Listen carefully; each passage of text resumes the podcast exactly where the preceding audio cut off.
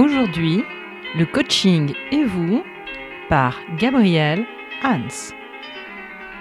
Bonjour, bienvenue dans ce nouveau numéro de Coaching et vous que j'ai le plaisir d'animer euh, toutes les semaines euh, pour partager un petit peu euh, ce que je sais, ce que j'expérimente, ce que j'observe, ce que l'on m'a transmis, parce que j'adore cela.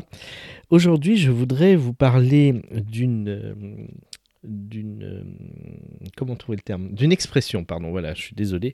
D'une expression euh, que dont j'entends beaucoup beaucoup parler euh, dans notre métier et qui est souvent formulée par nos clients d'ailleurs l'expression relation toxique alors pourquoi j'ai envie d'en parler aujourd'hui? Parce que pour moi ça devient un petit peu l'expression valise comme pervers narcissique comme je ne sais quoi.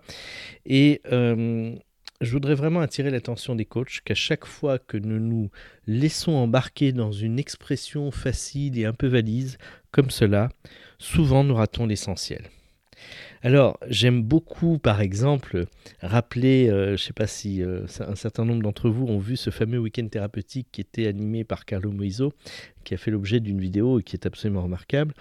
Et à un moment, il a une de ses patientes, puisqu'il était euh, thérapeute, qui lui dit Carlo, j'ai l'impression que là, je suis dans mon fait vite. Et Carlo Moiso, qui était un très grand transactionnaliste, qui connaissait évidemment les drivers d'analyse transactionnelle sur le bout des doigts, la regarde avec son regard de bon papa et son ton de bon papa en lui disant Tu sais, quand tu me dis que tu es dans mon fait vite, je ne sais pas ce que tu vis. Est-ce que tu peux m'expliquer ce qui se passe?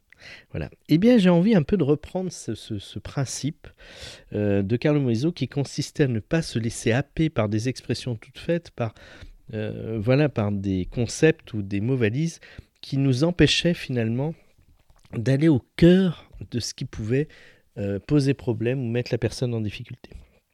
Et donc quand vous avez un client qui vous dit euh, elle est toxique, je vis une relation toxique avec lui, avec elle, c'est important de lui dire d'accord, est-ce que vous pouvez me dire ce qu'il y a de plus difficile pour vous dans cette relation, dans cette interaction?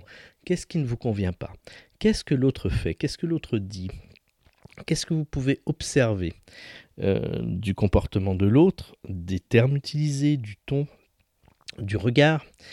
Et comme cela, ça va permettre de faire un vrai travail en profondeur et de voir s'il est indispensable que la personne prenne de la distance avec l'autre, parce qu'effectivement il y aurait une forme de toxicité à continuer à interagir ensemble, ou est-ce que c'est simplement parce que les personnes ont besoin de mieux se comprendre, mieux se découvrir, mieux se respecter, partager leurs représentations, sortir des jeux? Euh, les jeux, nous passons énormément de temps dans les fameux jeux psychologiques qui a très très bien analysé l'analyse transactionnelle.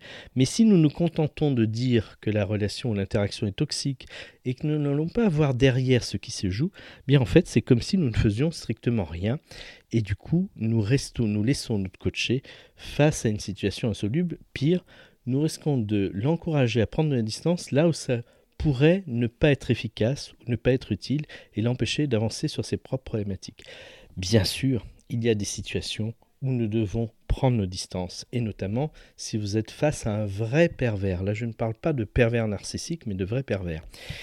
Euh, Boris Cyrulnik, pour rentrer un peu plus dans, cet élément, Boris Cyrulnik nous partage euh, fréquemment le fait qu'il ne faut pas confondre un pervers et un perverti. Un perverti, c'est une personne qui va avoir un comportement euh, inadapté, grave, dommageable pour l'autre, parce qu'elle est mise dans un contexte qui va, le pousser à, le faire. Mais une fois que nous allons sortir la personne de ce contexte, elle va retrouver un comportement tout à fait normal, tout à fait acceptable, voire la plupart du temps regretter et avoir honte de ce qu'elle a pu avoir comme comportement dans ce précédent contexte. Prenons un exemple très simple, nous savons fréquemment que quand nous envoyons des hommes à la guerre, des soldats, et qu'ils euh, passent par des périodes terribles, où il a pu y avoir des tortures, des exactions, et qu'ils se sont sentis, entre guillemets, contraints par les circonstances de faire ces horreurs-là, et sur le coup ne voyant pas ou ne prenant pas conscience des dégâts qu'ils faisaient chez l'autre, et puis revenir dans un environnement tout à fait normal et en être complètement malade, euh, ne plus être en capacité de parler des horreurs qu'ils avaient vécues, donc avoir un véritable trauma. Le pervers ne vit pas cela. L'autre n'existe pas pour lui en fait. L'autre n'existe pas dans son regard. Euh, la douleur qu'il fait à l'autre lui procure de la jouissance, mais ne perçoit pas la douleur qu'il fait à l'autre. C'est ça la, la, grande problématique du pervers. Et donc effectivement, si vous êtes sensible à une forme de perversion, bien sûr, la solution souvent la plus efficace est de prendre des distances le plus rapidement possible.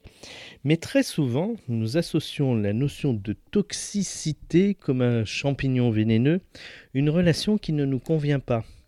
Et se contenter de ce terme pour, d'une certaine manière, fermer la porte à l'observation, à la compréhension, à la modification de nos interactions, de nos comportements, puisque nous savons que dans une interaction, il y a toujours 50% venant, enfin, il y a toujours une partie venant de chacun des deux acteurs. Eh bien, en choisissant cette option-là, nous fermons le travail et nous fermons euh, l'évolution possible pour les personnes. Voilà pourquoi je voulais attirer dans ce numéro votre attention sur tous les risques à prendre pour argent comptant ce terme de relation toxique. Alors la prochaine fois, n'hésitez pas à demander à vos clients en quoi il est toxique, qu'est-ce que le client peut observer, qu'est-ce qui l'a dérangé, qu'est-ce qui a été dit, comment cela a été dit, euh, quel est le non-verbal observable, etc. avant de partir dans des interprétations, des conclusions. Voilà, c'était le numéro de coaching et vous autour de la notion de relation toxique. À très bientôt les amis.